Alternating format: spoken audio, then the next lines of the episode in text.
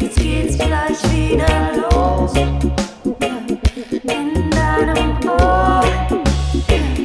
Herz und Sack ist am Start.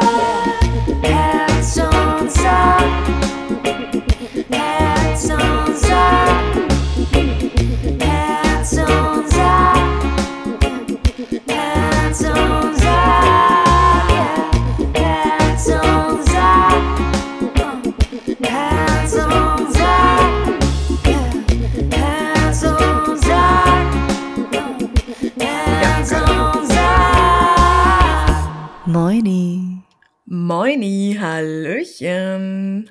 Willkommen zu einer kleinen neuen Moini-Folge hier. Wir lesen heute oder wollen ganz viele E-Mails vorlesen. Ja. Mm, Weil wir noch so viel unbeantwortet haben und gute. Oh Ähm, ja. aber erstmal erstmal Moini. Und was geht bei dir, Baby? Was hast du heute schon so, so gegessen, getrunken? Erzähl doch mal, was Schönes, Leckeres.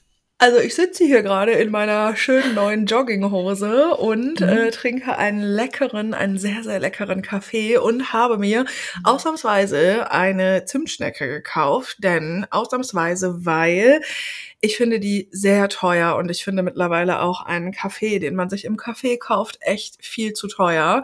Und in der Mhm. Regel lasse ich die Zimtschnecken da, aber heute habe ich gedacht, boah, ich habe gedacht, boah, wir nehmen auf und irgendwie schön und später unterrichte ich auch noch Yoga und ich dachte so, boah, ich habe so, seit Wochen gucke ich die an und habe so Bock darauf und heute habe ich mir tatsächlich eine geholt. Heute durfte sie mitkommen, die kleine Zimtschnecke. Ist so. Und was machst du? Geil. Ähm, ich habe hier mir gerade ein kleines KitKat reingedrückt. Äh, Mm. es gibt die auch jetzt in vegan und Mhm. ich muss sagen, ich finde die gar nicht mal so lecker. Also irgendwie Mhm. fehlt da, da fehlt irgendwas, so ein Geschmackselement. Ja, ich fand die ehrlicherweise auch nicht so gut. Ja. Äh, Ich habe auch gerade einen kleinen Kaffee getrunken und die Sonne scheint und der Himmel ist blau und ja, es ist heute ein schön. Wow. Das klingt super. Es gibt jetzt irgendwie neu bei Aldi Süd ähm, ja so einen veganen Milchsnack, der angeblich so ein bisschen sein soll wie Kinderpingui. Bei Aldi oder wo? Mhm. Oh. Ja. Ja, ja, ich hatte Oha. bisher, also ich weiß das seit gestern, ich hatte bisher noch keine Zeit, aber sobald ich äh, spätestens am Wochenende dazu kommen werde, werde ich den mal ausprobieren. Geil, okay. Mhm. Wir zeichnen heute ausnahmsweise so ein bisschen vorauf, weil das Mhm. Baby 1 fliegt Sonntag an deinem Geburtstag nach Berlin, nicht wahr? Richtig. Ich war dann quasi schon in Berlin, wenn ihr das jetzt hört. Stimmt. Ähm, ich bin da eingeladen zu einer kleinen Aufzeichnung. Mhm. Darfst du sagen, was? Hm, Ich weiß ich gar nicht. Ich sag mal Okay. jetzt lieber noch nichts, Okay. aber ähm, ich freue mich da voll drauf, weil ich da Mhm. über ein, ein Thema sprechen darf, welches, glaube ich, ganz gut ist, noch mehr in die Öffentlichkeit zu bringen. Und das Mm. freut mich sehr. Und das Thema, kannst du das Thema denn sagen? Online-Dating-Apps. Ah ja, geil. Okay, super. Oh nein, oh nein, oh, Oh nein. nein, oh nein, oh nein, oh nein. Ja, aber es ist gut, weil gerade mh, denke ich eh schon seit längerem darüber nach wieder und dann kam Mhm. die Anfrage und jetzt dive ich gerade noch mal so ein bisschen in das Thema rein und Mhm. Ja, fühl noch mal so in mich rein, was ich daran genau schlimm finde und wie ich das gut formuliere und so. Mhm. Ähm, ja, Inwiefern meinst du, dass du jetzt gerade noch mal so in dieses Thema reindivest? Für Also, dich selber mal- auch? Ja, genau, dass ich noch Mhm. mal in meinen Erinnerungen so krame, wie war das eigentlich noch mal, als ich mir das erste Mal Tinder runtergeladen habe und Oh, warum ja. hatte ich es dann so lange und was habe ich dabei gefühlt, als ich so durchgeswiped bin? Ich es ist für mich so, ich könnte mir natürlich jetzt noch mal Tinder runterladen, um einfach noch mal in das Gefühl zu kommen, aber ich habe das schon so oft gemacht. Also, ich Ja. war wirklich richtig süchtig danach und will das auf gar keinen Fall wieder anfassen. Mhm. Ähm, und alleine die Erinnerung reicht, mir da ein Profil machen zu müssen. Das, Mhm. das allein reicht schon, dass es für mich so absurd ist irgendwie. Also ja, mein Umgang war schon sehr extrem damit, aber ich bin auch dankbar dafür, weil ich jetzt weiß, wie gefährlich solche Apps einfach sein Ja. können und wie wenig Wissen eigentlich darüber existiert, Ja. wie es so hinter den Kulissen abgeht, in den Seelen von den Menschen. Und alles nur, weil wir uns halt einsam fühlen und geliebt werden wollen und immer alles im Außen suchen und ja, Mhm. möglichst befriedigt sein wollen und so und ah, gefährlich, wenn man so wenig Medienkompetenz hat, glaube ich auch. Boah, Naja. voll. Aber ich finde auch, weil als ich mir das erste Mal Tinder installiert habe, war das mega aufregend. Und so wie beim Ja. ersten Mal wird es einfach nie wieder. Ja, stimmt, ja. Wenn man noch so voll mh, naiv ist Ja. Und sich das halt einfach so runterlädt, dann ist alles spannend und aufregend. Und dann am Anfang, finde ich, hat es auch echt Spaß gemacht. Ja. Wenn man dann beim zweiten, dritten, vierten, fünften und x-ten Mal sich so eine Dating-App installiert, egal ob jetzt Tinder oder irgendwas anderes, dann ist es schon eine Stunde cool und dann direkt kommen die ganzen negativen Emotionen, finde ich. Mhm. Ja, es geht immer schneller dann. Ja, voll. Und dann hast du wieder so ein Gespräch und denkst, yo, so war das. Ja. Scheiße, genau so war das. Fuck. Ja. Ja, bin ich gespannt. Und du äh, bleibst aber auch irgendwie ein bisschen länger in Berlin, oder? Genau, ich bleibe, weil das so äh, schwierig ist, an dem, nur an, für einen Tag nach Berlin und so, ähm, bleibe ich genau zwei Nächte. Ah, geil. Also so lange jetzt auch nicht. aber Mhm. Mhm. ja, Aber genau, dann bist du bis Dienstag halt weg und Ja. Montag oder Dienstag nehmen wir in der Regel auf.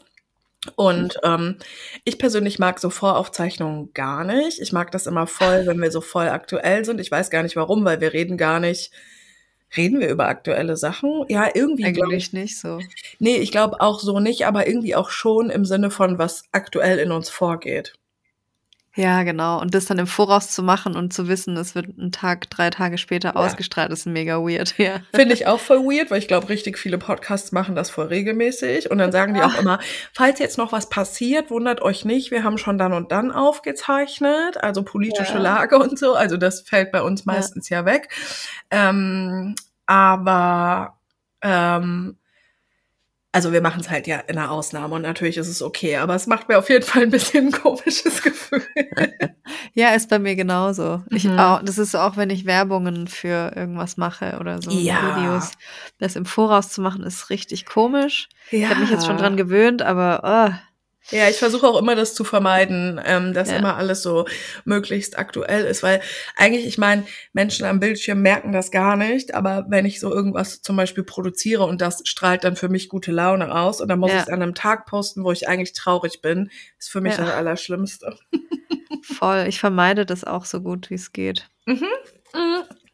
Aber genau wie du gesagt hast, wir haben uns überlegt, dass wir heute eine kleine E-Mail-Folge machen werden, weil wir einfach seit Wochen, wenn nicht gar Monaten immer denken, boah, die E-Mail noch und das und weil wir Mhm. so viele, so tolle E-Mails und interessante Geschichten von euch bekommen. Mhm. Ey, vielen, vielen Dank dafür. Das ist einfach so, so geil. Und ganz oft kriegen wir auch welche und freuen uns halt voll darüber. Und alle paar Monate kommen wir ja auf die Idee, okay, heute machen wir mal richtig viele E-Mails. Mhm. Und heute ist so ein Tag. Wobei ich dir noch erzählen wollte, ich habe dir doch gestern dieses Tattoo-Motiv geschickt. Erinnerst du dich? Ja.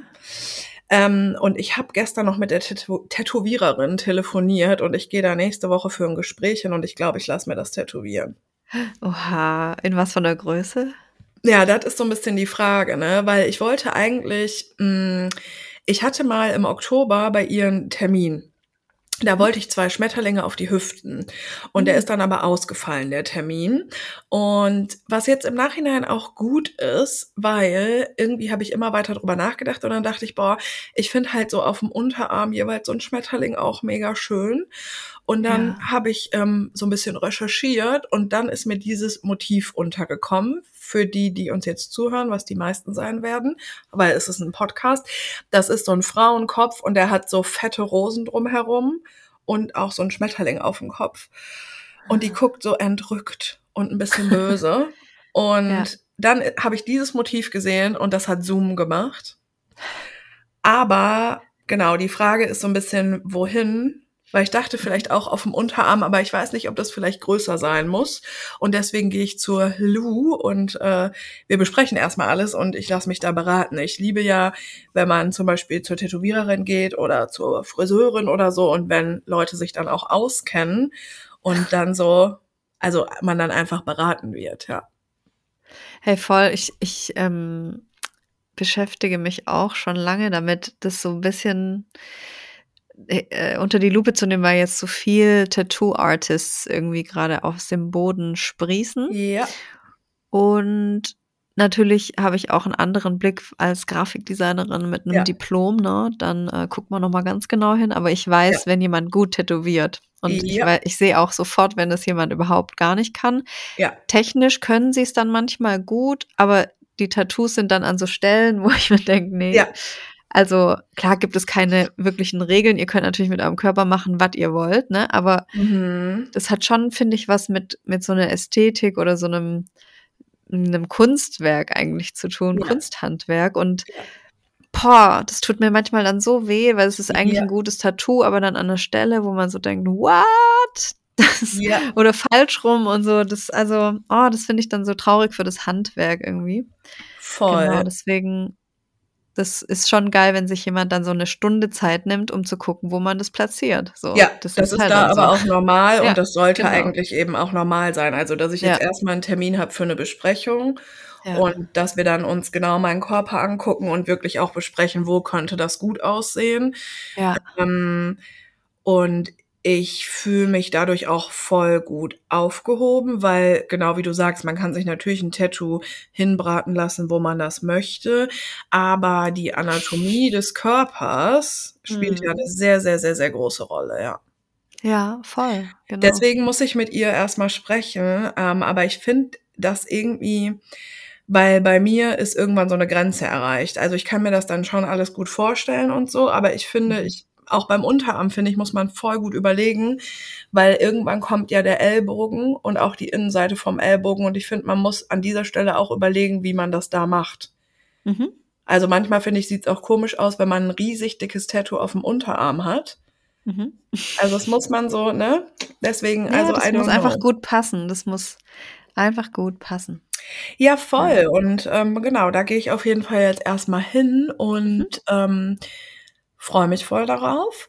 Und was bei mir dieses Ding ist, ist, weil ich finde es schön, dass immer mehr Menschen tätowieren und so und dass Menschen was Kreatives machen. Mhm. Aber wo ich das so denke, ist diese ganzen mini kleinen Feinline-Tattoos. Also da blutet mir jedes Mal echt das Oh. Künstlerherz. Das ist Ja. so schlimm. Ja, Ey, genau das meine so ich. So, krass. ah, coole Ja. Idee, aber das, das hat nichts mit Tattoos zu tun. So, das ist, ich weiß auch nicht, wie man das vergleichen kann. Also gibt es in einer irgendeiner anderen Branche so ein Fauxpas? Tja. Mal, Hm. da fällt mir auch nichts jetzt ad hoc ein, weil die Besonderheit bei den Feinline-Tattoos ja vor allen Dingen auch ist, dass unsere Haut eben nicht mal eine Leinwand ist, sondern einfach noch viel, viel, viel mehr lebt als Material, als, als eine Leinwand. Mhm. Und das ist ja so ein bisschen, glaube ich, auch das, was du meinst mit, es hat nicht so viel mit Tattoos zu tun. Mhm. Ähm, ich meine, die meisten Fireline-Tattoos werden irgendwann gar nicht mehr gut aussehen. Also eigentlich funktioniert das nicht. Ja, genau. Und ich, ich suche gerade irgendwas anderes Vergleichbares, was so, Mhm. Was auch so ist. Naja, vielleicht fällt es mir irgendwann mal wieder ein. Ja, weiß ich auch nicht und davon abgesehen, also ich habe ja auch, ne, so, also ich habe an meiner Seite hat ne, äh, meine Freundin mir mal so ein ganz kleines Herz gestochen. Das Mhm. ist auch fast Feinline-mäßig, aber das ist so ein bisschen ein Spaß quasi. Und ich Mhm. habe mir mal Handpoke-mäßig, habe ich mir, mir ja mal so Goddess stechen lassen und Mhm. wusste aber, das wird halt so übel verlaufen und sich ganz krass entwickeln und fand Mhm. das aber geil daran Mhm. diese Entwicklung zu beobachten und dass Mhm. das Tattoo so älter wird. Aber mh, eigentlich sind Feinline-Tattoos eine sehr, sehr schwierige Angelegenheit. Und davon abgesehen, vielleicht ist es jetzt auch ein bisschen dann Zufall, weil es ist halt auch gar nicht mein Geschmack so. Mhm. Aber es ist bemerkenswert, mh, ja, wie viele Menschen das jetzt äh, stechen, ne? Mhm. Du kannst ruhig sagen. Also wir finden ja jetzt nicht Leute scheiße, die das machen oder so. Ist ja eure Nein. Sache. Hm. Ja, eben. Mhm. Wie auch bei anderen Sachen, die wir scheiße finden, finden wir nicht die Menschen scheiße, die es machen. Nee, gar nicht. Aber da, also falls ihr überlegt habt, euch tätowieren zu lassen und äh, Bock habt auf sehr feine Tattoos, finde ich, lohnt es sich zumindest immer und den Tipp kann man schon mit gutem Gewissen rausgeben. Das ist nicht eine reine Geschmackssache. Lohnt es sich immer auch mal zu fragen, wie sich das ähm, Tattoo wohl mit ein paar Jahren oder auch Jahrzehnten verändern würde. Weil, also ich habe schon auch ähm, Tattoos, die sind so, warte mal, jetzt bin ich 39. Oh Gott. Ja, die sind schon so 17 Jahre alt oder so und die Mhm. haben sich schon krass verändert. Und eine Linie ähm, bleibt nicht eine gerade Linie. Wird bei dir ja auch so sein, oder? Wann hast du deine ersten Tattoos bekommen? Also da ich A immer oder fast ausschließlich zu richtig guten TätowiererInnen Mhm. gegangen bin und B sehr gutes Bindegewebe habe Mhm. Und C fast nur Tattoos an den Armen habe, Arm, sind da jo. alle noch eigentlich ganz gut und ich benutze Mhm. immer 50er und also die sind ein bisschen ausgeblichen, aber ich Ja. finde, die die Qualität hat noch nie so richtig gelitten bei meinen Tattoos, Ja, ne. geil, okay. Aber hast du nicht das Gefühl, dass zum Beispiel bei so Outlines oder so ähm, vielleicht mal an ein, zwei Stellen die schon einfach dicker geworden sind, als sie am Anfang waren? Ja, dicker werden die auf Ja, jeden Fall, das aber jetzt nicht irgendwie Mhm. Ähm, ja genau, diese feinen also ich hatte nie richtig feine Tattoos, aber die feineren Linien sind halt jetzt so fett, wie die fetten am Anfang Ja, waren. genau. Also Ja. ja, genau. Exakt, aber genau das meine ich auch. Und dann kann Mhm. man sich ja vorstellen, wenn man ein ganz feines Tattoo hat, was daraus halt irgendwann unter Umständen werden kann. Ne? Deswegen Ja. eigentlich sind schon dicke Linien beim Tätowieren äh, echt gut, wenn man möchte, dass die halt Ja. auch jahrzehntelang ähm, geil aussehen. Ne? Kannst du ja aber immer noch weglasern, genau, gell? Ja, ja, das weiß ich nicht. Äh.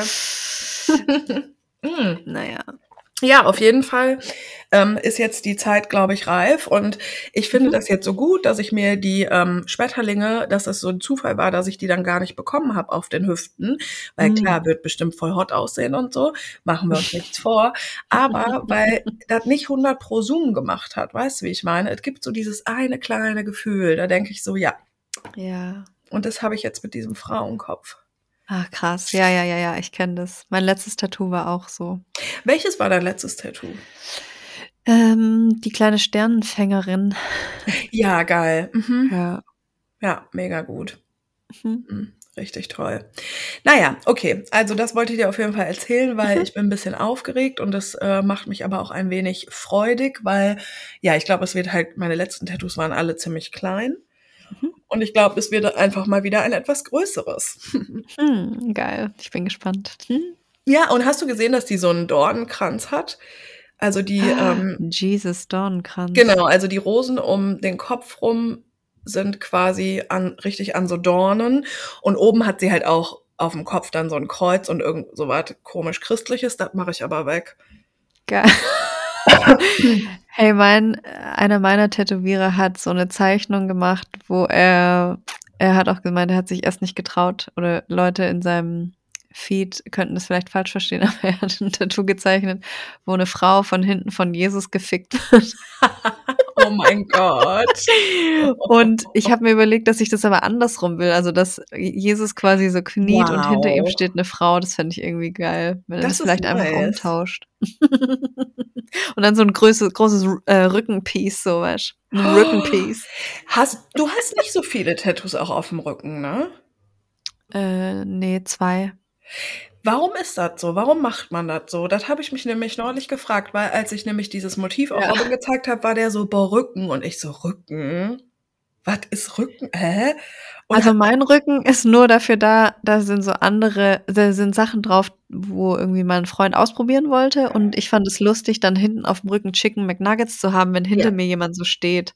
ja. Das find, fand, also das war der einzige Grund, ähm, dass es andere dann sehen. Aber mir ist, ich, also mir ist es gar nicht bewusst, dass ich Chicken Nuggets auf dem Rücken habe. Ja. ja, was ja auch nicht verkehrt ist dann, ja. ja. Ja, aber wa- also Rücken ist irgendwie speziell, ne? Ich weiß auch nicht, ich Mhm. würde nie auf die Idee kommen mit dem Rücken. Andererseits sind so fette Backpieces auch manchmal halt voll geil, aber ja. mache ich ja nicht. Lass mir doch nicht den komplett, bin ich irre? Boah, ich, also wenn das dann so heilt, die Woche nach dem Tätowieren ist ja echt einfach die schlimmste. Ist ja, Tätowiert werden ist eh super schlimm. Ich hasse das wirklich. Ich bin jetzt schon ja, sauer. eigentlich ist es echt schlimm. Ja, Ja, ich finde das furchtbar. Es ist schon auch ein heftiger Eingriff so. Das muss man, wo, wo, also das muss man sich mal auch immer Ja. bewusst machen. Es ist schon auch ein Eingriff quasi für den Körper, klar.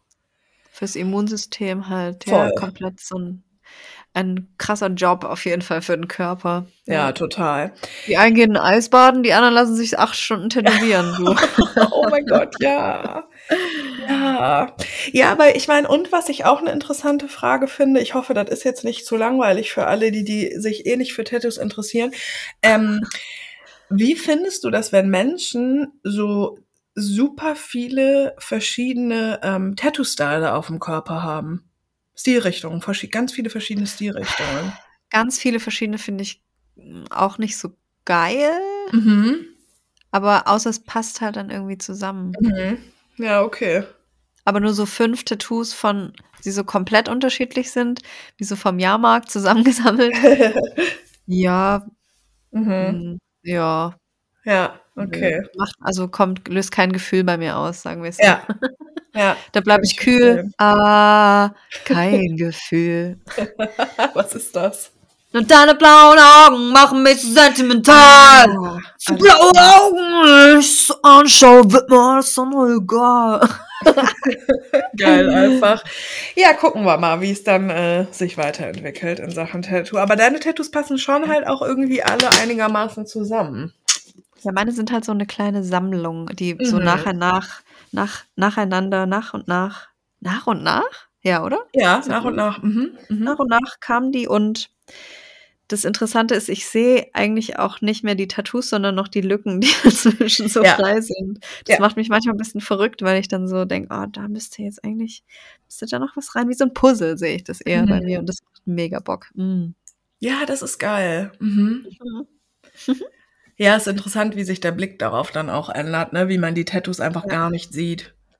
Voll. Und ich muss sagen, die haben mir schon auch dabei geholfen also, ich hatte voll oft so 'n 'ne Scham für meine Oberarme früher, weil die immer schon echt präsent waren und stark. Hm, und ich Mhm. habe die aber nie dafür geschätzt natürlich, sondern eher Ja, gehasst, klar, weil klar. natürlich Frauen immer dünne Oberarme brauchen. Zumindest Ach wurde uns ja. das ja in in den 90ern und 2000ern suggeriert. Mhm. Ähm, und deswegen habe ich dann irgendwann gedacht, ah, so 'n großes so 2 große Tattoos auf den Armen und dann sind da außenrum halt immer mehr geworden und ja, am Anfang war das schon so eher 'n bisschen, ah, ich kann dann mit so was verstecken oder Ja.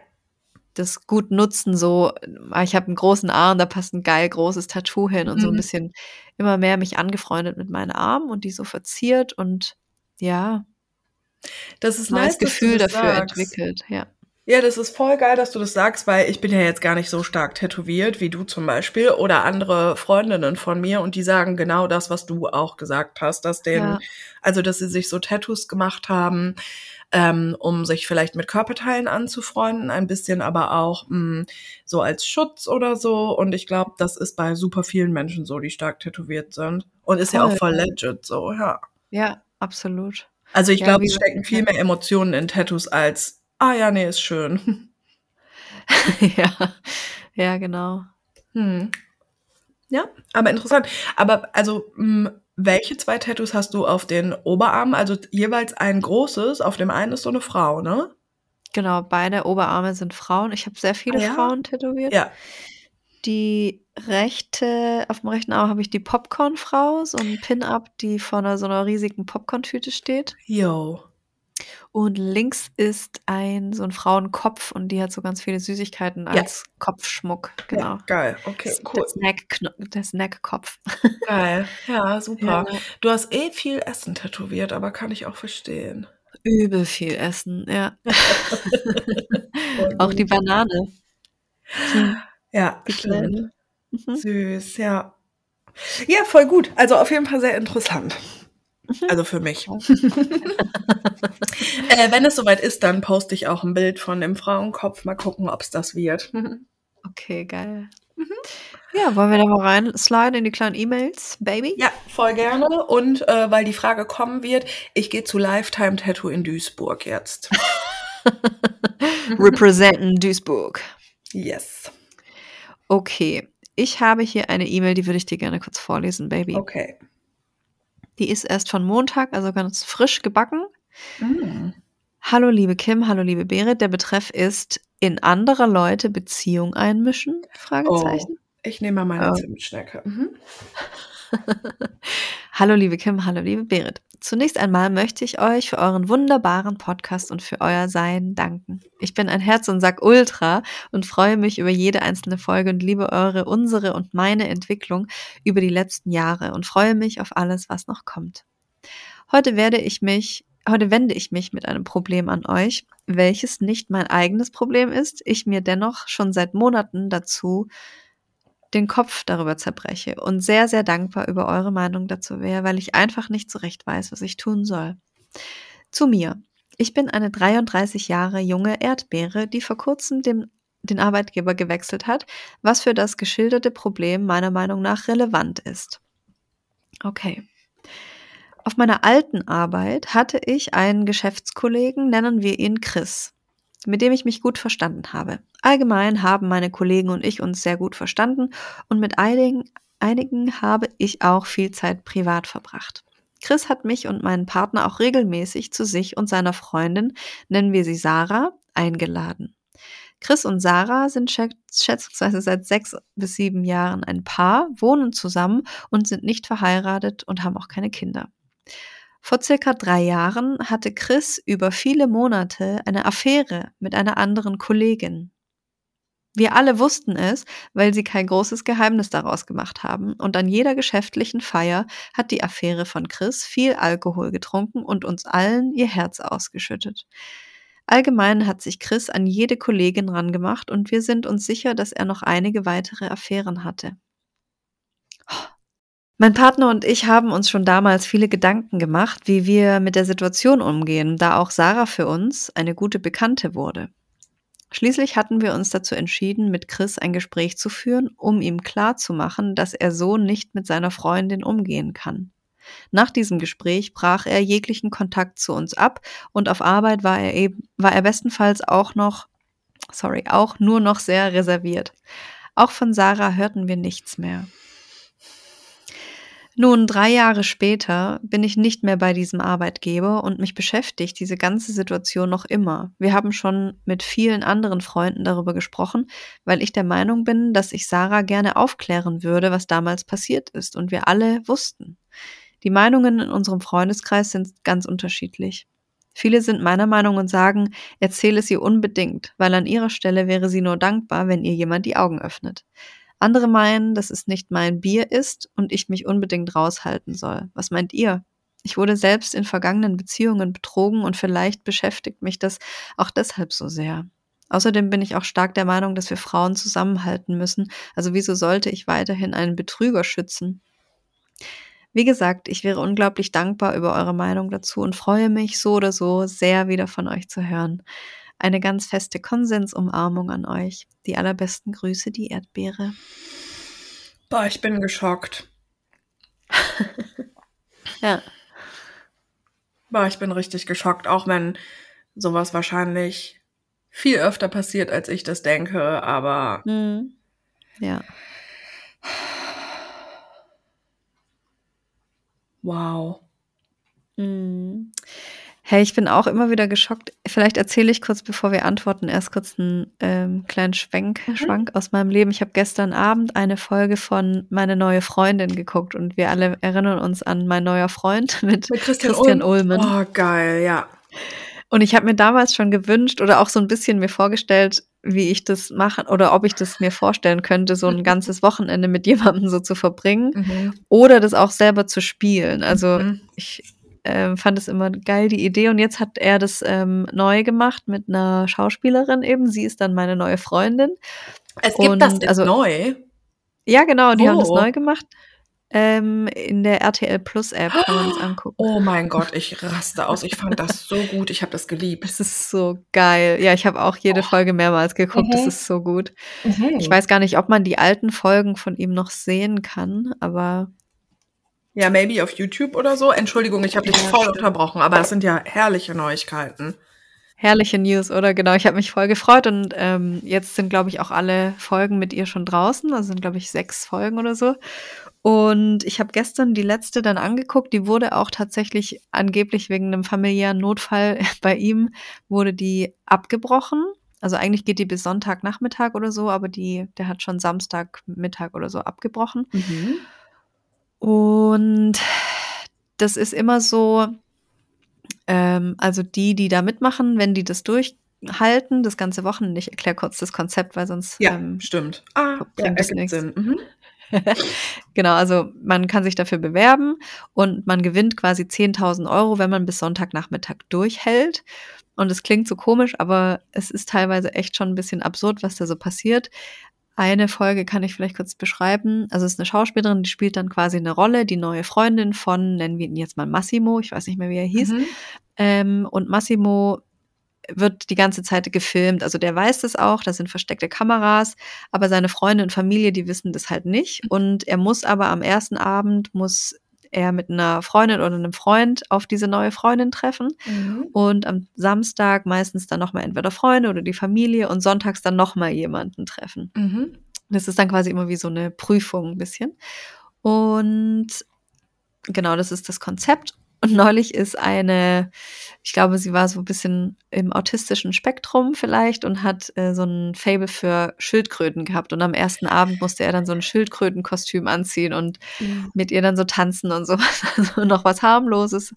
Und am zweiten Tag hat er dann eine Freundin noch getroffen oder Freunde sogar und die hat ihr dann gesagt, dass sie schwanger ist und so Lügen ist- sind dann halt auch involviert, genau. Genau, und gestern in der Folge haben die das erste Mal aufeinander getroffen, als, also es ging auch wieder um einen Typen, sagen wir mal Philipp, ich Mhm. weiß auch nicht mehr den richtigen Namen, aber Philipp saß im Biergarten mit seinem besten Kumpel und die saßen da mit jede, jeweils, hat so ein Weißbier getrunken, glaube ich, oder so einen halben Liter. Mhm. Und sie hat eine Künstlerin gespielt, die keinen Alkohol trinkt und die so voll spirituell ist und Leute immer so ganz lang umarmt und so. Lieben wir. Mhm.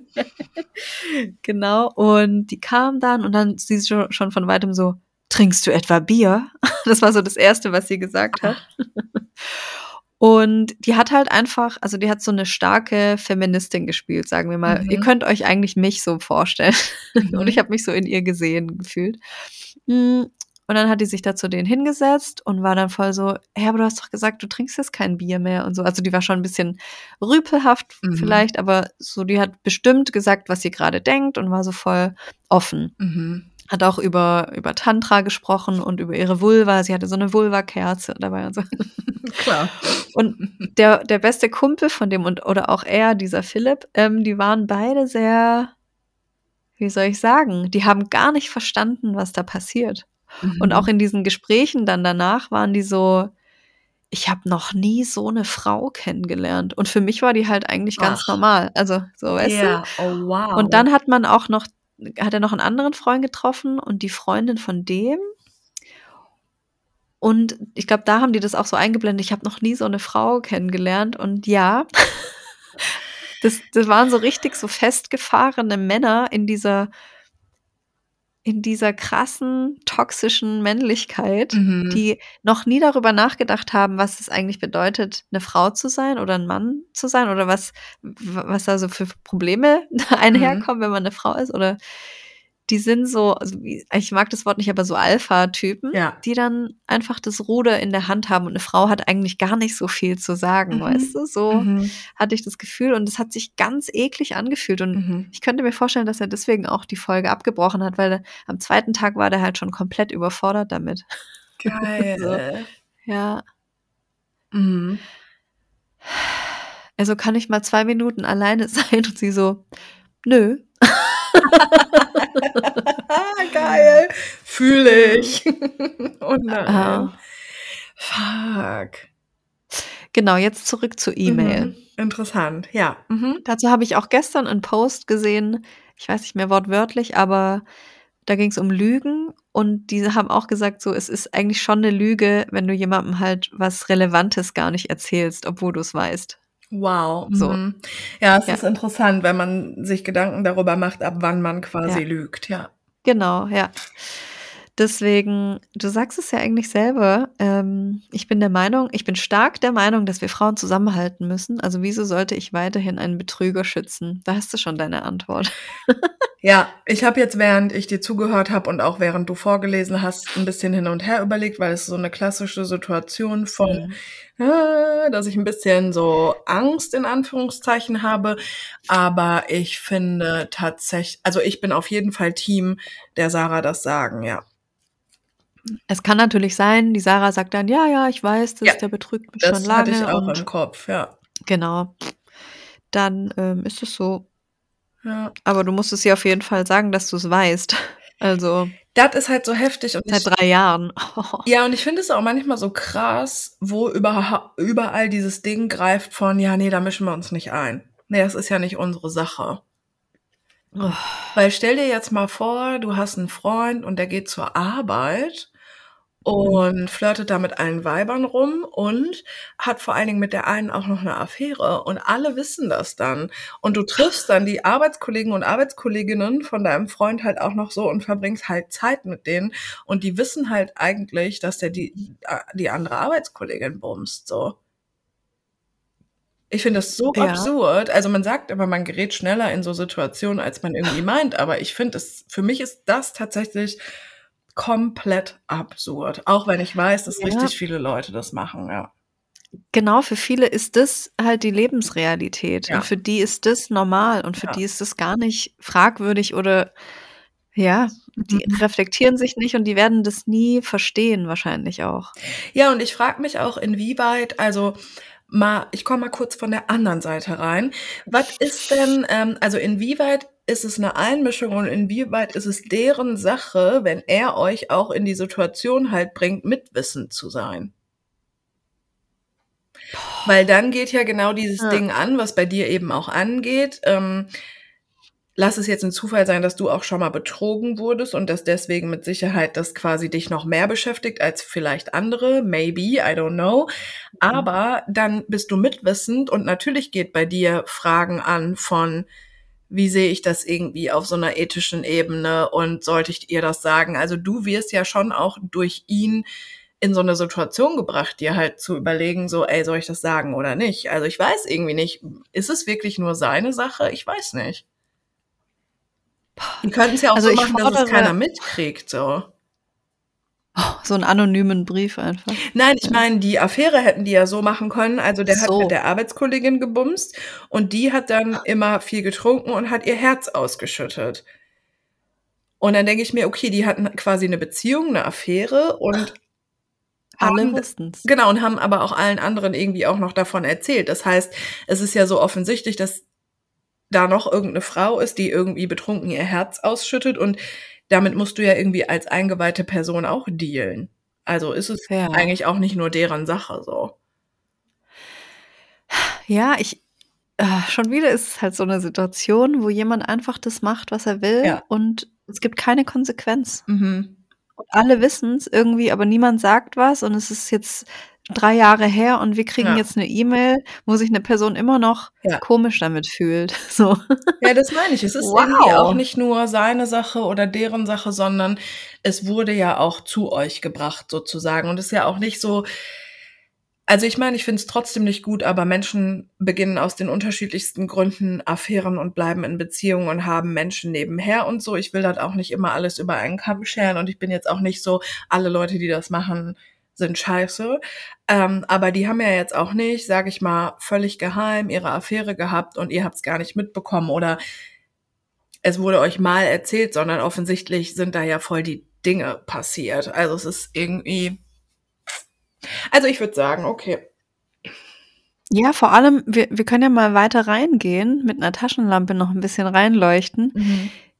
Angenommen, äh, wir han wir haben's hier mit einem Exemplar zu tun, der seinen dreckigen Schwanz ohne Kondom irgendwo reinschieben Ach will, weil das ist ja einfach der Grundgedanke von der ganzen Sache, Ja. dürfen wir nicht vergessen. Ja. Not all men. Mhm. Und ja, wenn er halt seinen Schwanz in mehrere verschiedene Frauen reinschiebt Hm, mhm. und dann irgendwo sich was mitnimmt und 'n Geschenk weitergibt. Mhm. Das das will ich halt nicht und ich möchte das gerne wissen, wo der Schwanz von meinem Partner noch so drinsteckt einfach. Ja, So. Wahnsinn. Und das stimmt Ja. natürlich auch. Also, wenn jemand jetzt, hm, 3 Monate 'ne Affäre mit 'ner Arbeitskollegin hat, weiß man natürlich auch nicht, ob der nicht vielleicht auch noch Kontakte zu anderen Frauen hat, klar. Ja, ja. Na ja. Ich glaube aber übrigens auch, dass es sich schon auch lohnen könnte, dass du dir anschaust, warum dich das so heftig beschäftigt, weil was ich auch ganz klar, ähm, fühle, ist, es ist trotzdem auch nicht dein Problem. Oh du hast ja, jetzt halt seit gute gute Einwand, ja. halt seit 3 Jahren keinen Kontakt mehr zu denen und es beschäftigt dich aber immer noch und immer noch auch so sehr, Mhm. dass du jetzt quasi uns sogar um Rat fragst. Mhm. Und ich finde, du darfst da aber auch bei dir sein. Und das haben natürlich Menschen nicht auf dem Schirm, aber unterschiedliche Sachen lösen in uns wieder irgendwas aus, was mit unseren Erfahrungen und so zu tun hat.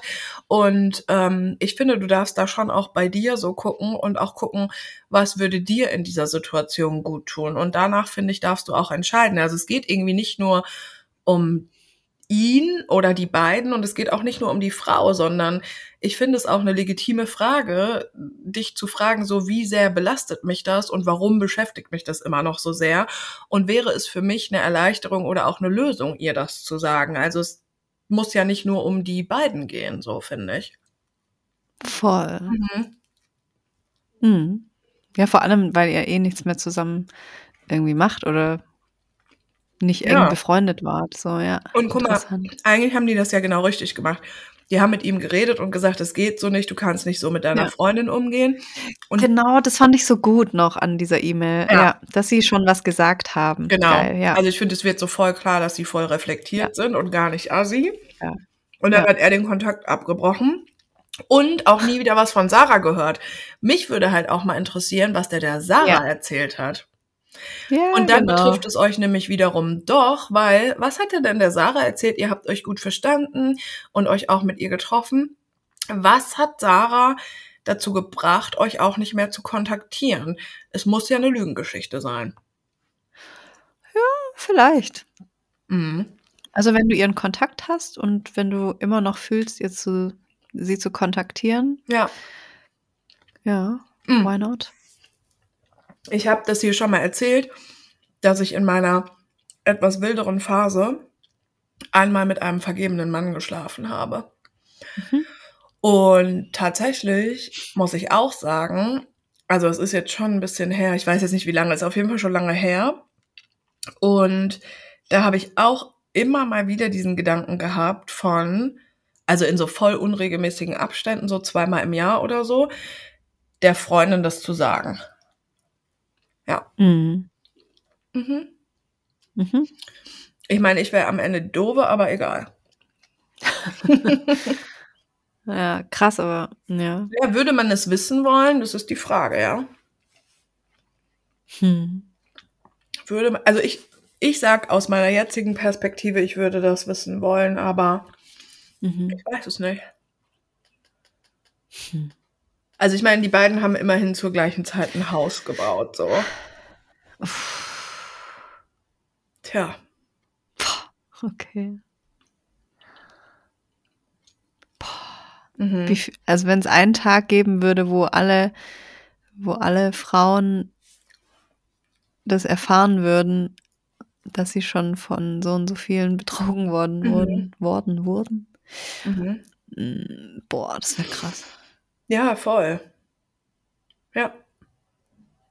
An dem Tag liegen dann so bei allen im Briefkasten liegt so ein Umschlag mit so Fotos von den Frauen, ähm, mit denen ihre Freunde oder Ex-Freunde oder Männer sie schon betrogen haben. Mhm. Das wäre krass. So ein Science-Fiction-Movie könnte ich mir da vorstellen. Boah, das stimmt. So eine richtig üble Dystopie, ey. Ja, Mann. Dann könnte man sich mit den Frauen so verknüpfen und dann verbünden und dann den, den Mann aufsuchen und was mit dem machen. Mhm. Ja. Ihn zur Rede stellen. Oh ja. Ja, ich Naja. bin an sich auf jeden Fall schockiert. Also mit was für einer Selbstverständlichkeit wahrscheinlich Menschen auch davon ausgehen, dass andere Leute halt eben auch dicht halten, ja, und das so mitspielen. Und das finde ich halt auch so krass. Mhm. Also ich, Hm.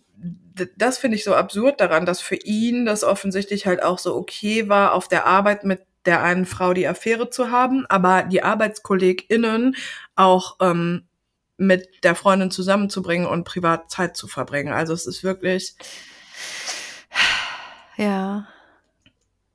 das ist ja kein Hammer, ich bin eigentlich vergeben und ich weiß nicht, was, mir was mit mir los ist. Ich habe plötzlich mich in die und die Person verliebt und wir haben uns auch noch geküsst. Ich weiß gar nicht, was geht. Das so, weißt du? Das ist ja was ganz Mhm. anderes, sondern es ist ja total vorsätzlich von, ja, Ich mach Es das ist halt so. wieder ein bisschen ja genau, es ist dieses ah, 'ne Frau ist ja eh nicht so viel wert in der Mhm. Beziehung. Ich kann ja einfach machen, was ich will, weil ich bin der Mann. Ja, auf 'ne Art voll. Ist ja kackegal. Ja, So, ja. Die ist total. im Rang unter mir. Mhm. Ist ja nur meine Frau, gell? Das Weib zu Hause, gell? Und wir trinken halt Bier im Biergarten, Marsch. Ja. Also, wir können dir natürlich diese Entscheidung nicht abnehmen und ich gehe davon aus, dass du's auch einfach selber entscheidest. Ich finde es aber mega nachvollziehbar, dass du darüber nachdenkst, ihr Mhm. das zu sagen und Voll. ich finde es vor allen Dingen nachvollziehbar, dass du dich natürlich jetzt auch gar nicht gut im Nachhinein mit der Sache fühlst. Klar, Ja, voll. ja, voll.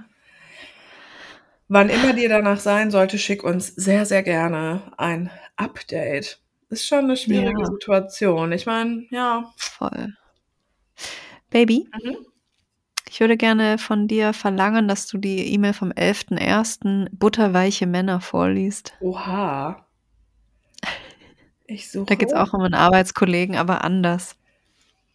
Ähm, butterweiche Männer, okay. Mhm. Der Arbeitskollege. Oh, hi, ihr 2 Sonnenstrahlen. Ich fand Kims Wort des Jahres, Wärme und euren letzten Folgentitel, kollektive Nähe, so schön. Ich will davon mehr und habe auch schon angefangen. Vor Kurzem habe ich mit einem Nebenjob aufgehört, bei dem ich einen wirklich netten Arbeitskollegen hatte.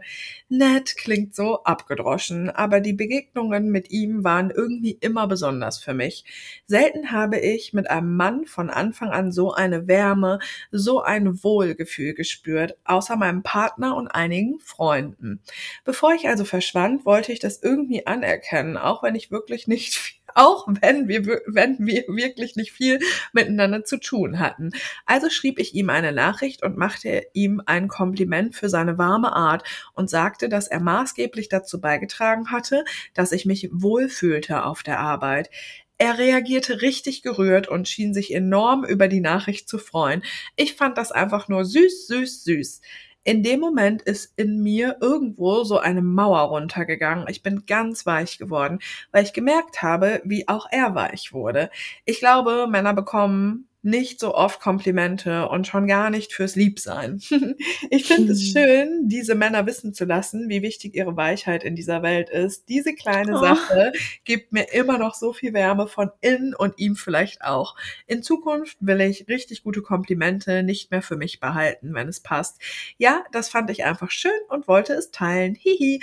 Liebe Grüße vom Bratapfel mit dem warmen Kern. Oh, schön. Das fand ich Danke. mega schön. Ja. Süß. Voll geil. Süß, süß, süß. Und ich liebe butterweiche Männer. Mm. Oh ja, das stimmt. Mhm. Mhm. Mhm. Was haben wir hier noch? Was wünschst du dir von mir, Baby? Welche E-Mail soll ich für dich vorlesen? Mm.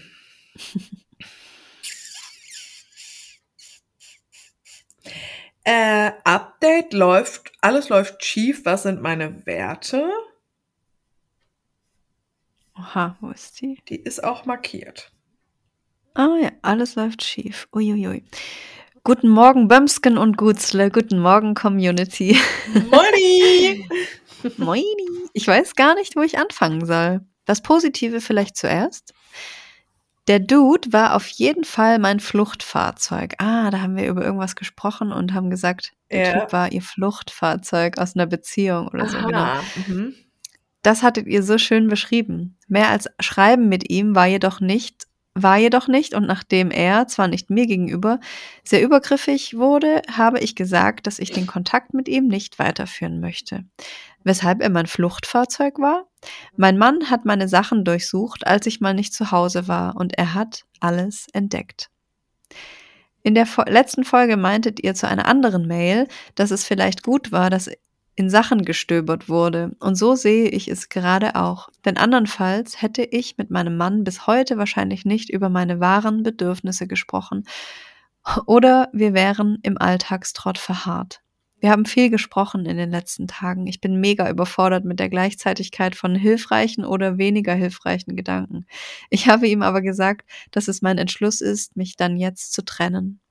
Heute unterschreibe Mhm. ich einen Mietvertrag für eine richtig toll, doll hübsche Wohnung. Ich habe meinem Mann gesagt, dass ich nicht diejenige bin, die ihn trösten kann, dass es an ihm ist, sich bei seinen Freunden zu melden und auch mit anderen über uns zu reden. Das mache ich ja schließlich auch. Ich freue mich so sehr, endlich zu meinen Gedanken zu stehen und nach diesen zu handeln. Das alles, das alles aber zu lernen und wirklich immer für meine Bedürfnisse einzustehen, wird sicherlich ein langer Weg. Gleichzeitig aber auch auf Kompromisse einzugehen in Beziehungen gehört auch dazu. Aber nur, wenn ich mich damit 100% zufrieden fühle. Mein Mann hat eine Paarberatung und Therapie vorgeschlagen. Mal gucken, ob das was für mich ist. Da bin ich noch zu keiner Entscheidung gekommen. Aber ich freue mich für mich auf das, was kommen wird. Puh, also dann auf die spannende Zeit. Galligrü Wow. und viel Wärme. Hm. Geil, für die, die sich nicht erinnern, sie äh, war mit ihrem Mann zusammen und hatte einen, hat einen Arbeitskollegen kennengelernt. und Mhm. äh, wir hatten die Vermutung, dass der Arbeitskollege vielleicht nur das Fluchtfahrzeug ist und offensichtlich hat sie sich jetzt von ihrem Mann getrennt. Okay. Mhm. Hm. Wo wir schon bei Wärme sind, es gibt noch eine E-Mail, die Wärme in mir. Die finde ich auch schön. Ja, ich habe jetzt gerade noch Same Shit Different Mail. Darf ich die auch noch? ja. Ja, okay. Hm? Ihr wundervollen Queens, ich suchte euren Podcast seit Tag eins. Dazu kommt natürlich Hole, die Podcast-Oma, so ist das Leben und Sirens Collective. Wow. ich würde sagen, ich bin eine Herz- und Sack-Ultra. Geil. Danke für alles. Danke für euren Mut und eure Motivation, Themen anzusprechen und nicht müde zu werden, feministische Inhalte mit der Welt zu teilen. PS, meiner kleinen Schwester habe ich in der Vergangenheit immer geraten, wenn sie Liebeskummer etc. hatte. Denkt dran, was Kim und Berit sagen. Ihr gehört also quasi zu unserer Familie. Ich kann oh mein nicht mehr. Gott. Wow. Ich wäre gerne ein durchgebratener, saftiger Sucuk, gerne auch vegetarisch no problem. Ich möchte auf die Mail von einer Zuhörerin aus eurer Folge am Dienstag vom 16.01. eingehen. Ähm, es erklärt sich im Verlauf, worum es geht. Girl, ich fühle dich. Es ging darum, dass ihr Freund keinen Sex mehr mit ihr haben möchte und sie ihre eigenen Bedürfnisse zurückschrauben will. Erinnerst du dich, Baby? Ja, klar. Okay. Mir geht es ähnlich. Mein Freund, 35 Jahre, und ich, 37 Jahre, sind seit circa elf Monaten zusammen. Anfangs mega schöner, abwechslungsreicher Sex. Doch dann, nach circa drei Monaten, wurde es immer weniger. Seit circa sechs Monaten haben wir fast gar keinen Sex mehr miteinander. Ich möchte, er ist passiv und mittlerweile überfordert mit der Gesamtsituation. Als ich eure Podcast-Folge am Dienstag hörte, ich lag schon im Bett und mein Freund neben mir ging es plötzlich um unser Thema. Es war wie in einer Matrix. Mein Freund schläft eigentlich schnell ein, doch ich glaube, er lauschte der Mail, die ihr vorgelesen Ah. habt, und mir schlug der Puls im Hals. Geil, geil. Baby. Ich liebe das, wenn sowas passiert. Heftig, das ist richtig Matrix. Ähm, Geil. ich frage mich manchmal, weil öfter schreibt ihr uns ja auch so, wow, und dann kam irgendwie das und das Thema und das ist genau mein Thema. Oder dann kam die und die E-Mail und es kam genau Ja. zur richtigen Zeit. Ich finde das so faszinierend. Ja. Ähm, das Thema, über das wir seit Monaten sprechen und versuchen, einander wieder näher zu kommen, war Thema bei euch. Sowieso ist es verblüffend, immer wenn mir ein Thema auf der Seele brennt, geht es in eurem Podcast darum. Dann denke ich mir, das kann doch nicht wahr sein und gleichzeitig fühlt es sich an wie kollektive Nähe. Der Grund, warum ich und mein Freund keinen Sex mehr haben, liegt vermutlich darin begründet, dass wir unterschiedliche Vorstellungen der Zukunft haben. Ich möchte erst heiraten und dann Kinder. Für ihn ist das Kinderhaben nicht mit einer Ehe verbunden. Ich bin selber Scheidungskind, aber durch meine kulturelle Prägung und Erwartungen meiner Familie möchte ich den smoothen Weg gehen. Ich habe keine Kraft, gegen diese Erwartungen anzukämpfen. Ich will einfach Seelenfrieden und denke mir, ey, ein Kind ist eine stärkere Verbindung als eine Unterschrift auf einem Blatt Papier.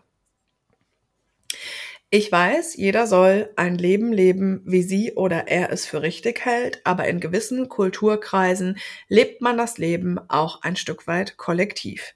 Diese familiären Normen haben immer zwei Seiten einer Medaille. Ähm, interessanterweise sagen mir meine Freundinnen mit Migrationsgeschichte, hey, ja klar, erst heiraten, dann Kinder. Meine deutschen Freundinnen, lebt dein Leben so, wie du es willst. Hm. Ich bin einfach nur noch verzweifelt und weine manchmal morgens beim Aufstehen und abends, wenn mein Freund schon unbekümmert neben mir eingeschlafen ist. Wir, Oh. wir reden offen über die Situation und ich sage ihm, dass ich das so nicht mehr kann. Aber wir haben keine Lösung, wie wir diesen Teufelskreis durchbrechen können. Ich will es nicht zu lang machen. Ich weiß, ihr bittet um kürzere Mails. Daher, das soll mein Input gewesen sein. Ich wollte euch schon so lange schreiben. Heute ist es endlich passiert. Ich sende euch eine warme Umarmung. Danke, danke, danke, Berit und Kim. Danke für deine Wow, E-Mail. danke. Hey, vielen Dank. Danke fürs Teilen. Das ist so Ja. gut, weil als wir die E-Mail vorgelesen haben, habe ich mir schon so gedacht, ja, das wird ganz vielen so gehen. Hm. Ja.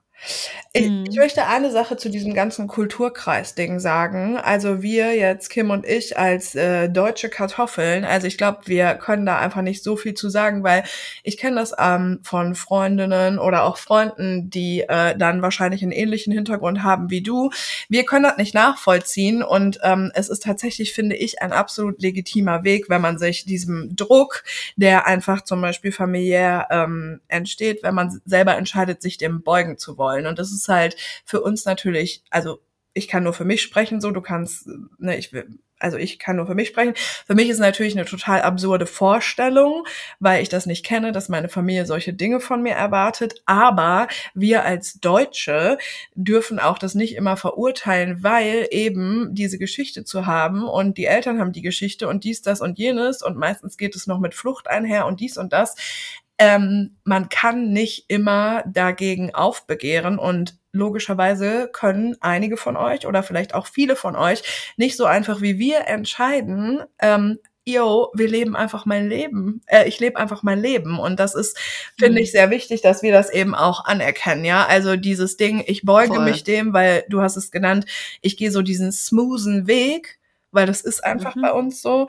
Das ist total legitim und das sollte man vor allen Dingen, finde ich, auch als Person, die gar nicht irgendwie Migrationsgeschichte hat oder so, sollte man das eben auch mal anerkennen, weil ähm, viele Menschen sind ja dann auch so ein bisschen schnell mit, ja, bei denen ist das ja so und so und ja, die müssen ja Mhm. erst heiraten und ähm, und ich glaube, also das ist mir einfach wichtig einmal zu sagen, weil da Mhm. finde ich viele Leute einen fa- sehr falschen Blick so drauf haben. Was ich mich nur frage, ist, was dein Freund dazu sagt, weil da hängt ja total Mhm. viel dran und du bist halt mit ihm irgendwie zusammen und du bringst diese Geschichte mit und da würde mich halt tatsächlich voll interessieren, was er so dazu sagt, weil im Prinzip brauchst du ja einen Partner, der das auch so sieht und der das halt auch mitträgt. Ne? Also auch, es klingt jetzt nicht so, als sei Mhm. dir das Heiraten selber wahnsinnig wichtig, aber als wäre es dir schon wichtig, eben diesen ähm, smoothen Weg zu gehen. Ja. Also ich möchte auch noch mal kurz die Zeit anmerken, in der sie zusammen sind. Ja. Und ich weiß, viele gehen einfach ein schnelleres Tempo, auch wenn es um Fortpflanzung Ende 30 geht. Mhm. Die Uhr tickt, ne? Oh mein Gott. ähm, und manche beschleunigen dann manche Dinge und überspringen aber so kleine Hürden Voll. und reißen die um und merken das nicht, dass die eigentlich ganz schön gut waren, dass sie da waren, die Hürden. Ähm, Stimmt. ja. Also weißt du, was Ach, ich die sind meine? seit Wenn man halt mit elf Monaten erst zusammen. Ja. Ja. Ah, yo, du hast total. Ich dachte auch am Anfang kurz elf Jahre und dann dachte ich, ah, okay, cool, die kennen sich also ja Ende 20 und dann, und dann bin ich nochmal hoch und habe hab gesehen, dass es erst elf Monate sind und dann war ich so, ah, ui. Wow, also ihr lernt euch eigentlich erst noch kennen. Ja. Ihr lernt euch gerade noch kennen. Ah. Mm, Ich habe mich auch gefragt. Aber sie haben seit einem halben Jahr, also seit sechs Monaten von den elf, Ja. haben sie fast gar keinen Sex mehr und Er ist, über, er ist überfordert mit der Gesamtsituation. Ja, und da Oh finde ich vor allen Dingen auch nicht so Ja. unwichtig, so ist er auch, ist er auch überfordert quasi mit deiner Geschichte und mit deiner Familiengeschichte, weil ich will dir da gar nichts einreden und jede Person geht da logischerweise anders mit um, aber das ist ja super, super, super wichtig. Also ich frage mich, inwieweit geht's hier wirklich gerade auch um Sex, ehrlich gesagt. Hm. Weil was ich nicht so richtig zusammenbekomme, ist der Grund, warum ich und mein Freund keinen Sex mehr haben, liegt vermutlich darin begründet, dass wir unterschiedliche Vorstellungen von Zukunft haben. Ich möchte erst heiraten und dann Kinder. Für ihn ist das Kinderhaben nicht mit einer Ehe verbunden. Ich bin selber Scheidungskind durch meine kulturelle Prä Also, ich finde, es klingt auch wild nach elf Monaten, weil hat man nach elf Monaten diese Sachen wirklich immer oder muss man diese Dinge nach elf Monaten alle schon klar haben, finde ich, ist hier ein bisschen so die Frage. Ja, genau, deswegen meinte ich, manche fahren halt einfach ein bisschen schnelleres Tempo Ja. in sowas. Ja. Sind sich dann schon nach zwei Monaten sicher, mit dieser Person möchte ich gerne nächstes Jahr Kinder haben und die andere Person hat dann aber Angst, mit der Person zu schlafen, weil wenn man, wenn die dann aus Versehen schwanger wird, Mhm. dann ist man ja gebunden, obwohl man sich erst elf Monate kennt. Das ist ja eigentlich ein Furz im Wind.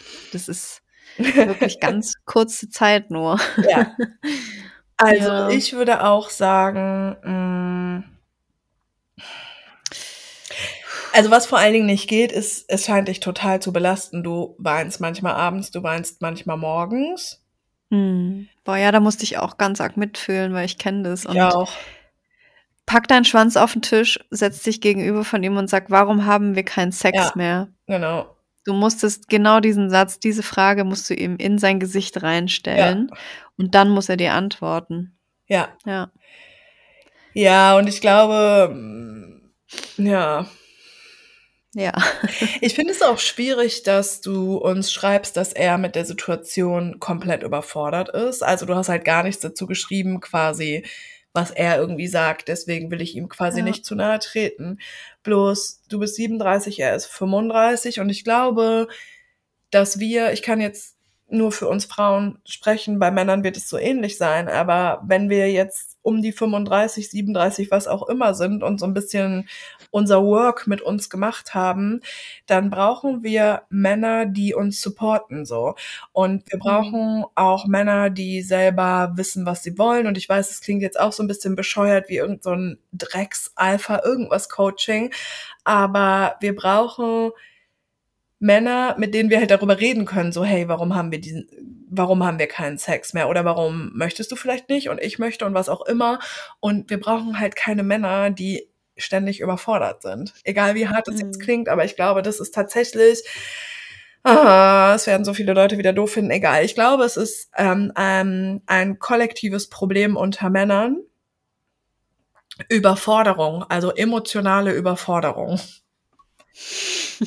ja, Und es ist, das scheint ja ein Muster zu sein. Ich kenne auch einige Beziehungen, in denen das am Anfang alles total cool war Ja. und dann nach einem halben Jahr hat man irgendwie dann doch irgendwie nicht mehr so viel Bock auf Sex. Man sieht Mhm. sich irgendwie dann selten und wenn man sich sieht, ist man so kaputt, dass man eigentlich gar nichts mehr machen kann und mhm. alles ist eh so anstrengend und überfordernd und dann ist hier auch noch Krieg und da ist noch was und die Nazis kommen und hey, das ist eine ganz schön krasse Phase, in der wir gerade stecken Mhm. im Leben und ich glaube, wir müssen uns das, wenn es auch noch so schlimm ist, aber wir müssen uns das immer wieder bewusst machen, dass viele Menschen nicht so resilient sind, wie wir das gerne möchten. Ja, und dann muss Und, aber quasi ja, was dann- passieren. Also dann muss mein Partner halt Ja. mit mir reden, so, ne? Exakt, genau.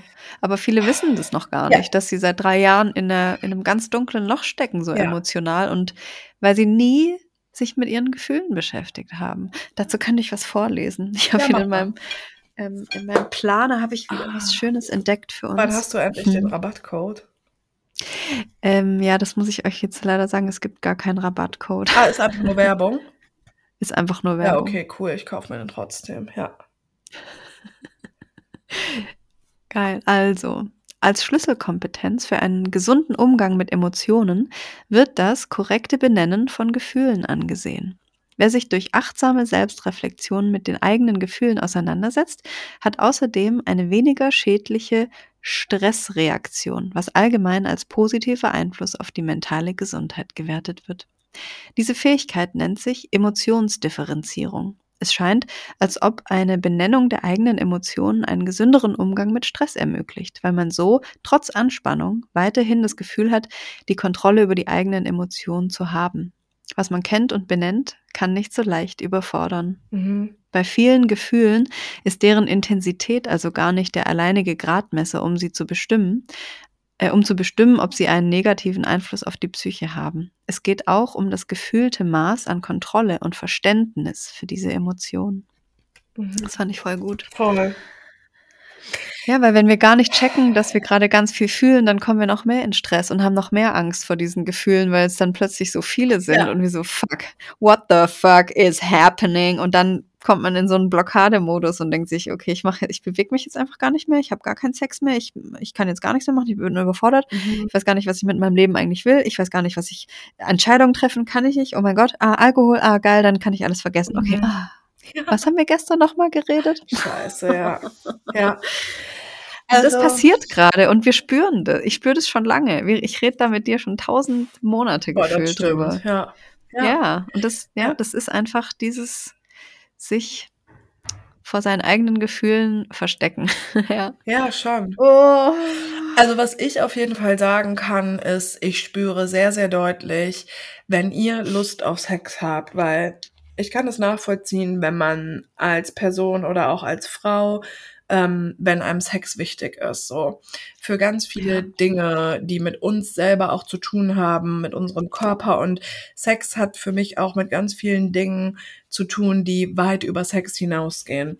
Und ich spüre einfach sehr deutlich, ähm, wenn ihr das Gefühl habt, so mein Partner erfüllt aber meine Bedürfnisse überhaupt gar nicht, dann nehmt das bitte ernst. Also plant nicht irgendwie eure Zukunft mit jemandem, der da nicht mit euch auf einer Wellenlänge ist, weil es ist ja durchaus auch okay, wenn manche Menschen möchten keinen Sex haben oder nur ganz wenig oder wie Ja. auch immer. Was ist viel, was ist wenig und so. Aber ich glaube, manchmal wird es auch so unterschätzt und das meine ich jetzt gar nicht auf so einer Ebene, sondern ich glaube, manchmal wird unterschätzt, wie wichtig Sex eben auch sein kann. Also im Sinne von auch für Gefühle und Gefühle füreinander entwickeln und sich nah sein und so und genau gar nicht auf so einer Fick-Bums-Ebene. Und ich glaube, Ja. man sollte nicht sich selber sagen, so ja, es ist ja sonst alles super, außer halt Sex. Weil ich glaube wirklich, ich habe manchmal das Gefühl, Sex ist wie so eine Matrix, wo man sich nochmal Hm. so begegnet ähm, und ganz viele Dinge passieren, ohne dass man halt miteinander viel reden muss. Hm. Ja. Und ich glaube, ihr solltet eure Ja. Bedürfnisse da einfach ernst nehmen, ja. Mhm. Und reden. Ja, voll. Also wenn du Bock hast oder auch die Verfasserin äh, vom 16. Januar war das, schreibt uns total gerne nochmal, weil ich finde es wichtig, da ähm, auch ähm, drüber zu reden, weil ich glaube, wie gesagt, Ja, viele- deswegen, ich, deswegen will ich mit Männern darüber reden, Ja. weil ich auch wissen will, was bei ihnen Sex auslöst und warum sie nach sechs Monaten oft nicht mehr interessiert sind, mit einer Frau zu schlafen. Was ist da passiert? Interessant, Was passiert ne? dann? Ja, ja. Boah, das würde mich Mhm. auch wirklich interessieren. Hm. Hast du Bock? Äh, die ist noch ein kleiner Klopper, aber ich finde, ein kleiner Klopper äh, kann sein. Kontakt. Nee, ich wollte, Ach so. ich wollte Hinweis zu Folge 156 und die passt nämlich auch jetzt Ah, ganz okay, gut super, dazu. mach. Die wollte ich kurz noch machen. Hallo, ihr beiden Queens! Ich höre seit letztem Sommer euren Podcast regelmäßig und liebe ihn wirklich sehr. Ich habe natürlich auch die letzte Folge 156 Kollektive Nähe gehört und wollte mal noch etwas zu der Mail der kleinen Dackelmischling loswerden. Sie schrieb, dass ihr Ex-Mann asexuell war und sie sich deswegen nicht als begehrenswert wahrgenommen hat.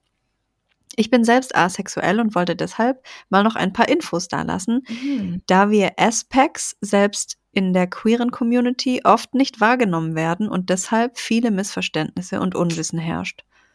Zunächst ist Asexualität ein Spektrum, das heißt von null körperlicher Anziehung bis hin zu ja, körperliche Anziehung kommt unter gewissen Voraussetzungen vor, ist alles dabei.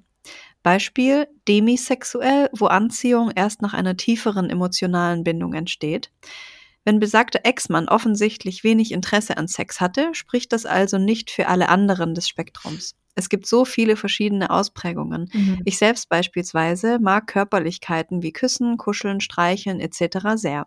Und auch Solo-Sex genieße ich total. Nur der reine Akt zu zweit ist für mich nicht anziehend. Was aber auch nicht heißt, dass ich ihn zwingend ablehne. Wenn also jemand aus eurer Community eine asexuelle Person daten sollte, keine Angst vor absoluter Funkstille im Bett. Für uns Aspects bedeutet Sex halt einfach nicht so viel wie für andere, beziehungsweise wir fühlen es anders. Fehlendes Interesse ist dann nichts Persönliches. Deswegen gilt auch hier wie immer, sprecht darüber, fragt, was okay ist und was nicht und seid vor allem ehrlich, wie ihr euch fühlt, um eben solche Situationen wie in der E-Mail erwähnt zu vermeiden. Ich würde mich freuen, wenn ihr meine E-Mail vorlesen könntet, um unserer kleinen, oft vergessenen Community auch einen Platz einzuräumen. Vielen lieben Dank. Eine süße Blaubeere. Mm, Geil, danke. Das finde ich Mhm. super. Und das finde ich so gut im Sinne von, was ich ja vorhin gesagt habe, was ist viel Sex, was ist wenig Sex. Und es gibt, also Ja. natürlich gibt es Menschen, die einfach ein anderes Gefühl zu Sex haben, als uns gesellschaftlich ähm, vorgelebt wird. Und das ist voll Ja. wichtig, dass das auch ähm, gesehen Ja, wird und auch Raum bekommt, ja. Mhm. Genau.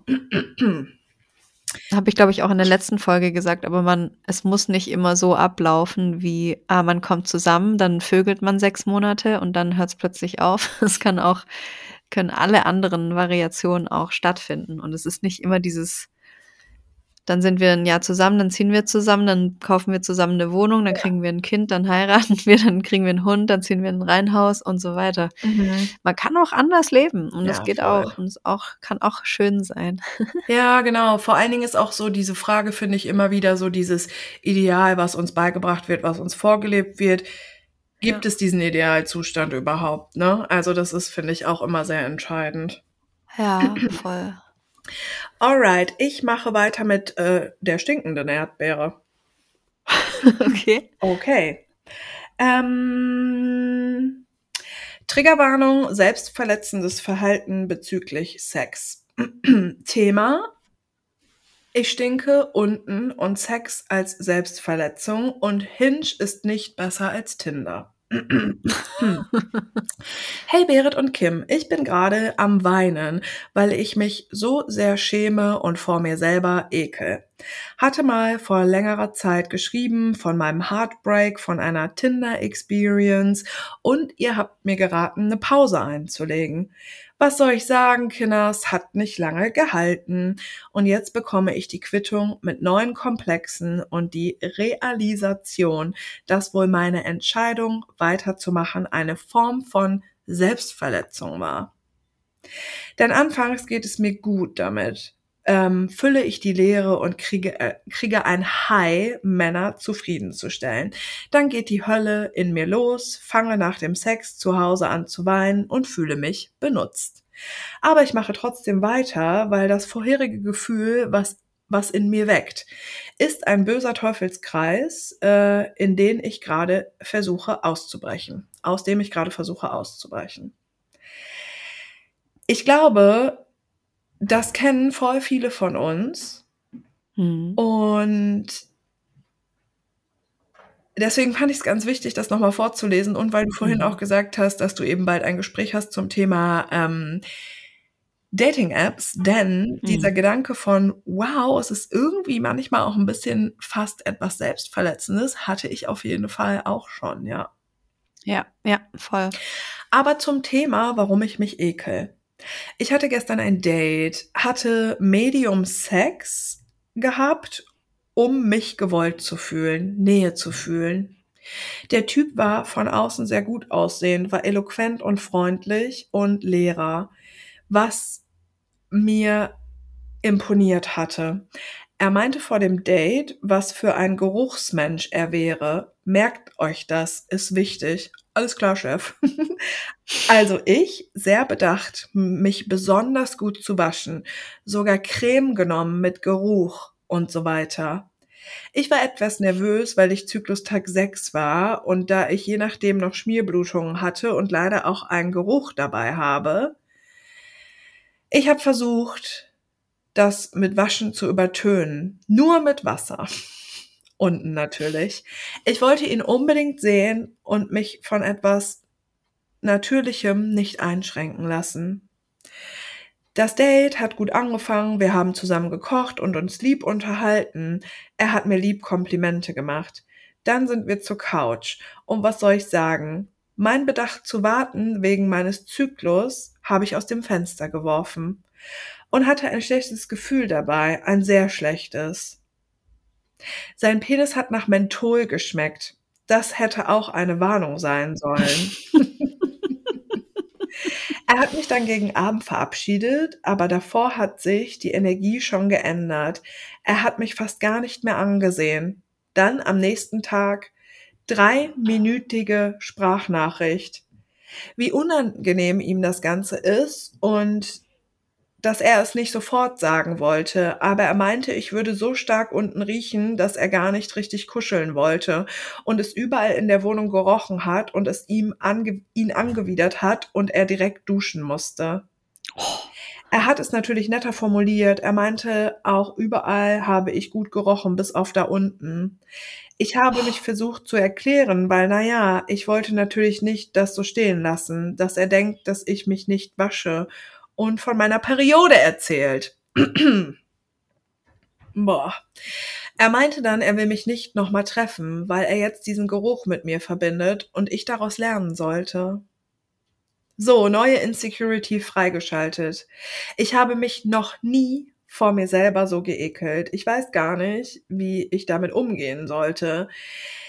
Ist was mit meinem Körper falsch? Also, ich bin jetzt total verunsichert, ob es einfach wieder eins meiner zu vielen Makel gehört, ähm, dass ich ab und zu strenger unten rieche und andere Frauen nicht. Ich war beim Frauenarzt vor ein paar Tagen und unten ist alles fein, um das jetzt abzuschließen, auszuschließen. Ich fühle mich so alleine damit und wollte fragen in die Runde, ob ihr damit auch Erfahrungen gemacht hat, habt oder andere, äh, damit ich mich nicht mehr so alleine und eklig fühle. Dann habe ich darüber nachgedacht, ob ich mich doch mit was anderem außer Wasser, Wasser wasche.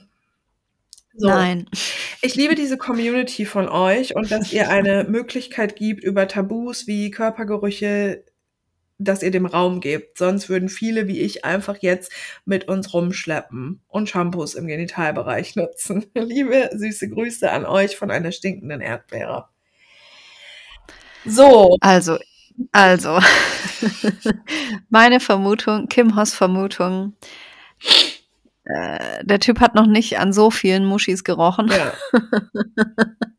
Und der weiß nicht, ähm, mit was er sich da eigentlich, was, was natürlich riecht. Das Ja. weiß er wahrscheinlich gar nicht. Wie kann denn Deswegen, Schnaps nach Menthol schmecken? genau, das ist eigentlich die wichtigere Frage. Eingerieben oder was? Hä, wie Mit geht Mundwasser oder das? so. Ah. Oh. Also ich möchte auch festhalten, ich glaube, an Zyklustag 6 ist es völlig normal zu riechen. Und es ist ein Exemplar von Mann, sein Beruf oder ob er vorher lieb war oder so, ist völlig irrelevant. Es ist ein Exemplar von Mann, der einfach auch Bock hatte, mit dir zu schlafen und danach ist es irgendwie egal. Und es ist eine Mhm. absolute Frechheit, dass der das dir als Grund nennt. Also er ist halt der Ekelhafte. Er ist einfach der Ekelhafte. Und ich muss sagen, ähm, also ich denke, da, wenn du auch beim Frauenarzt warst, mit dir stimmt alles. Und wir haben ja neulich in der Folge auch schon mal darüber gesprochen, Frauen riechen auch nach was. Ähm, Mhm. und ich finde es aber ganz interessant und würde sagen, ich kann das verstehen, diese Form von, boah, ich hole mir dann irgendwie kurz so Anerkennung und dann fühle ich mich gut und so. Aber ich würde noch mal unsere Erinnerung auffrischen wollen. Mach eine Pause. Die Erinnerung auffrischen, Ja. ja. Mach eine Pause, wirklich, mach eine Pause. Hm. Hm. Ja. Da passiert aber dann ganz viel. Also Ja, genau. ich warne dich schon mal vor. Also hör dir vielleicht noch mal dazu unsere Offline-Folgen an. Ja. Noch mal. Vielleicht hast du sie schon gehört, aber wir haben das ja mitbegleitet, als wir aufgehört haben, Dating-Apps zu nutzen. Und da passiert schon einiges in einem dann. Und die Schatten werden dann halt gesehen. Ja. Das, was die Dating-Apps dann halt versucht haben, irgendwie zu unterdrücken, das kommt dann raus. Ja, voll. Und das ist manchmal nicht so schön. Ja. Mhm. Ja. Also ich bin für eine Pause. Ja, ich auch. Ich habe heute erst ein Reel gesehen. Ich weiß gerade, Words from Sasha. Die ist richtig cool, falls ihr ihr noch nicht Mhm. folgt. Die ähm, hat auch Dating aufgegeben und sagt: Hey Leute, ich habe was viel Geileres gefunden, ähm, als zu daten. Wollt ihr es sehen? Und dann sieht sie halt so eine Ente an einem Teich und macht die so nach. Ah, das habe ich auch. Oder eine Möwe. So, ich liebe die. Ja, das ist richtig, richtig gut. Ja. Ja. Ja, entdecke vielleicht ein paar andere Sachen, auch wenn es leichter gesagt ist. Und mir ist es auch nicht immer so leicht gefallen, aber die auch diese Leere einfach füllen. So, weil was hast du davon, wenn du deine Leere halt mit solchen Müllmännern füllst, ne? Es ist doch ein Müllmann. Das geht doch gar nicht. ja, sag Wir mal. müssen aufpassen, dass wir nicht immer Männer haten, Nee. Nicht alle Männer. Ja, Sag das nochmal. Ja, so, also nicht alle Männer, aber in dem Moment, wo der seinen Schwanz in eine Frau reinschieben kann, macht er das. Das macht er noch. Das nimmt er noch mal eben mit. Boah. Ja, ekelhaftes Stück Scheiße. Sorry. Ja, das war eine schöne Folge mit Kim und Berit.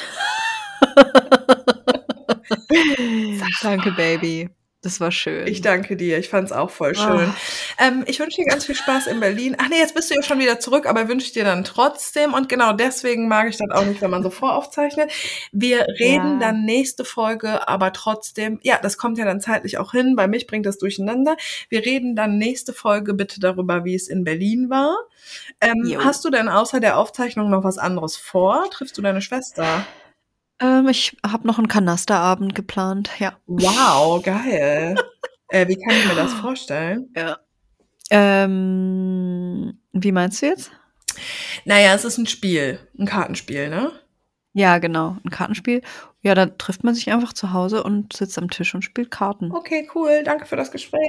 Bis, bis nächste Woche. Andere gehen, gehen in Berlin feiern, ich spiele Karten. Oh, stimmt. Aber es wäre eigentlich so Ja. lustig. Ähm, es gibt ja auch auf TikTok oder überhaupt auf Social Media voll viel so Berlin-Mäßigkeiten TikTok, so Content, der mit Berlin zu tun hat, wo Leute sich so Mhm. ready machen fürs Berghain oder gucken, ob sie in dem Outfit ins Berghain reinkommen und so. Ja. Es wäre so lustig, wenn du so ein TikTok oder so ein Reel machen würdest oder überhaupt so ein Video von Hi, so, let's get ready to Kanasterabend in Berlin. Und dann wäre halt einfach nichts davon so Berlinisch, weil du sitzt halt einfach irgendwo zu Hause und spielst Karten. ist eigentlich geil. Ja, aber es kommt noch ein spannender ähm, Gast vielleicht auch vorbei und zwar einer meiner Lieblingsschauspieler. aber das kann ich jetzt Was? nicht. Also es, es steht noch nicht ganz fest, aber ich habe gefragt, ob der vielleicht auch eingeladen werden könnte. Was? Zu welchen Schauspielern hast du denn Kontakt? Ja, erzähle ich dir nach, nach der Folge oder vielleicht dann in der nächsten In der Folge. nächsten Folge. Okay, super. Was ist das für ein Cliffhanger? Okay, wie unsympathisch. Cool. vielen, vielen Dank fürs Zuhören und bis nächste Woche. Tschüss.